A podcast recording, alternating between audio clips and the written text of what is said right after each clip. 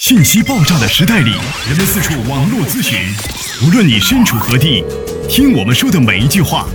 都是一顿资讯大餐。着力给你公信力，服务并呵护你爱车的每一个部件。刘刚，刘刚，刘刚说车，愿做一把尺度，精确的为您测量出一辆车的真正价值。刘刚说车，愿做您爱车的私人顾问。听众朋友，大家好，我是刘刚。车友朋友们，大家好，欢迎大家关注本期的刘刚说车。大家好，我是刘刚。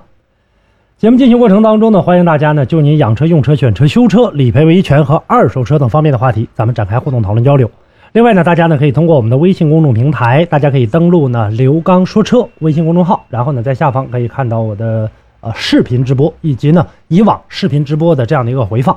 另外呢，大家也可以通过场外的电话以及场外的微信是同步的，号码是幺五五六八八幺二幺七七。那么在每一期的节目当中呢，我们都会跟大家呢共同来聊一聊关于汽车的话题。更多的呢，我们跟大家呢聊了很多呢关于汽车的构造原理方面的这样的一些内容。那么在今天的节目当中呢，我们也是就着一位车友朋友们提出来的问题，我们把它展开来跟大家来聊一聊。这位车友呢提出来的这样的一个问题呢，是发动机的纵置和横置的这样的一个问题。那么之前呢，我们跟大家呢讲过很多车，包括呢一些车型的评测视频。我曾经呢跟大家呢简单的聊过这个事儿，但是呢我们并没有把它展开的跟大家共同来唠一唠。那么在今天的节目当中，我们就要跟大家共同来说一说纵置发动机和横置发动机的区别是什么，而且呢它们都有哪些呢利和弊。首先呢，我们要跟大家呢，先要了解一下呢，发动机的横置和纵置，啊，这个，呃，专业一点来讲呢，发动机横置呢是指发动机和汽车的前桥进行平行，发动机纵置就是发动机和汽车的前桥进行垂直，是这样的一个方式。简单来说吧，前驱的啊，前驱车我们大家见到的，当然啊，我要跟大家呢，为让大家能够更好的理解啊，我们说一些老车型。现在有很多车已经不一样了。接下来我要涉及到的这个车，跟现在在我们市面上大家能买到的这个车，有一些已经有了很大的变化了。咱们就来这个说一说，为了让大家呢能够好区分、好理解。那么咱们拿到德系车吧，因为大家对这种车型相对来说比较了解，BBA 的，对吧？奔驰、宝马、奥迪。那么咱们分别来说说，奔驰汽车啊，听好啊，再一次强调一下，这都是老车型啊，现在有一些新车型也有变化。呃，比如说我们奔驰的老车型啊，除了 A 级的、B 级的这种小车型以外，都是呢这个纵置的啊发动机。除了 A、B 级也是都是纵置发动机啊。那宝马的所有车型，当然不包括迷你啊，它都是纵置的发动机。像奥迪 A4 往上的这个车，都是纵置发动机。那么。接下来呢，咱们就要来跟大家呢来说一说发动机的横置和纵置。横置发动机，曲轴、变速箱的输入和输出的这些轴，还有车桥，它是平行的一条线上的。比如说咱们是前驱车，前轮驱动，最适合在生产制造的过程当中就用这种横置发动机。为什么呢？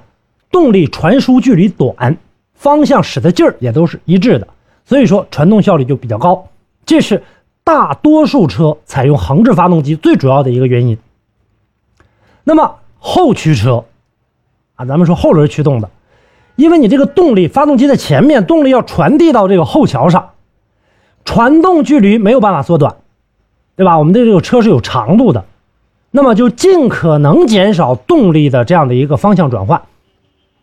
所以，这种后驱车使用的这样的一个布局。那么，如果采取横置的的话，曲轴和传动轴方向垂直，这个时候你要干嘛呢？要先转换一次方向，然后呢，通过传动轴传动这个动力。但是，传动轴的方向和后桥的方向也是垂直的，所以在后桥需要再将旋转方向转过来，这就降低了我们传动的一个效率，就像我们走直线一样。如果说前面非要设置一个弯路，你弯过去，拐一个弯儿，然后再往前，再拐弯，再往前走，才能到达终点。这个中间浪费了很多的这样的一个时间和你的这样的一个动力。如果直接走，把整个拐弯这个路把它绕开直接走的话，那就是在整个使用的过程当中，时间所有的这个动力效率都缩短。那么使用纵置发动机可以使曲轴和传动轴平行，就减少一次传动方向的转换，就是我们少拐一个弯儿。这样，那么在整个使用的过程当中呢，最大的一个好处，前置前驱，动力传递直接，传输效率也高。还有呢，就是减小了发动机舱，最大化的扩大驾乘空间。我们现在看到很多的车，有很多的车打开前机盖之后的话，你会发现车外观上很大。但是当你打开发动机的时候，你会发现发动机舱里面布局很小，有很多空旷的地方，特别的大，占用空间。那么在它占用空间的时候，我们无疑的就缩短了车内成员舱的空间。反过头来一样，那么前面小了，后面或者说我们的这个成员舱里面空间相对来说就要更大一些，这就是它的一个好处。那么发动机和变速箱的这个放置的方向的不同啊，我们纵置的。在整个使用的过程当中，汽车在整个垂直的这个方向进行前进的话，动力过来之后进入变速箱，然后直接变速箱把动力传输给半轴，车正常往前跑。所以说布局很重要，横向布局要求小一些，可以节省很大的空间。安装一些比较高级的一些悬挂系统就有空间了。你比如什么多连杆啊、双叉臂啊这样的一些减震系统。它能够给整个的这样的一个前机舱里面倒出一个很大的一个空间，因此呢，横置发动机的布局的车前悬挂，一般都是比较廉价的或者便宜的，呃，也确实挺好用的这种麦弗逊的独立悬挂。当然这里有个意外啊，你比如说还是这个拿一个车来做比较吧，谁呢？沃尔沃，沃尔沃的发动机的横向尺寸更小，所以它可以安装更为高级的双叉臂的悬挂。这是它的这样的一个空间，所以说发动机的这样的一个尺寸，包括空间占用，就相差很多。那么在开车的过程当中，一般情况下呢，中置发动机的布局往往是以后驱为主，啊，相对于为什么呢？重量更均匀，操控就更好一些。那尤其是在过弯的时候啊，这个要更灵活。横置发动机的布局都是前置前驱嘛，所以这个时候汽车的前面车头这部分很重。你转弯的时候后面很轻，就容易发生什么漂移、横推头或者转向不足等等等等。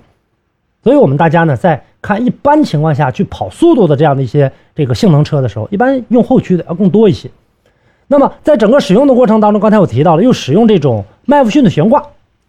麦弗逊悬挂呢缺少横向的拉杆，我们很少能看到有一些车型前麦弗逊的悬挂带这个横向的这样的一个稳定拉杆的。所以这个过程当中它没有。稳定性就要差一些，双叉臂和多连杆的悬挂，横向的稳定性就更好一些。所以在整个使用的过程当中，纵置发动机往往被一些高档车型所采用，也可以呢安装更好的这个悬挂，那舒适度也就更好。横置发动机一般都是咱们家庭用车呃比较常见的一个，因为在整个使用的过程当中呢，不光是空间，刚才我提到了，不光是操控，同样的在使用的过程当中呢，呃我们的这个成本。啊，厂家投入的成本也要更少一些，所以咱卖买车的过程当中，它卖的价格也要相对来说更低一些。但是你在开着的过程当中，前麦弗逊的这样的一个悬挂，跟我刚才提到的这种呃更高端的一点的这样的一个悬挂来比的话，啊，那就比如说我们的使用这种双叉臂的这个悬挂，它的舒适程度肯定照那要差。这个，那么在整个使用的过程当中，我们将来再提到说关于横置纵置的这样的一个过程当中的时候，大家也可以。啊，通过另外的一个方式，或者更简单的，来跟大家呢去做一个呃比喻，比如说我们的这个横置啊，或者说这种纵置啊，很简单，发动机左面发动机，右边是这个变速箱，发动机的动力过来之后需要拐个弯儿，然后直接的再到这个传呃传递到这个变速箱里面，变速箱再传递到半轴，让车轮跑起来，这个时候是不是拐了个弯儿？纵置的发动机在前，变速箱在后。直接动力过来之后，直接就进入到这个变速箱，变速箱直接把动力分配给半轴，让车跑起来。这个就是纵置的，在整个使用的过程当中表现的就要更好一些。啊，这就是最简单的一个方式。所以，我们大家在整个使用的过程当中，了解这样的一个方式。同样的啊，我们拿一个呃车型来进行的这样的一个说事儿哈，就是奥迪。那我们可以看到，它除了什么这个 TFSI 啊，机械增压加上涡轮增压，像什么缸内直喷等等这类的，那动力的这样的一个传输是直接的，发动机在前，变速箱在后，直接传递过来了。那么我们在同样的 EA888 的迈腾反过来之后的话，发动机在左，变速箱在右，那这个过程当中它拐个弯，动力相对来说就要差了一些。所以 A6 和迈腾同样是 EA888 的发动机，为什么动力就要差了很多？这就是它在整个生产制造过程当中的成本投入以及它的一个技术结构。跟大家在今天的节目当中就讲这么多，希望能够对大家有所帮助。在买车的时候，我们大家能够呢有所掌握，有所挑选。这就是今天跟大家聊的这么一个话题。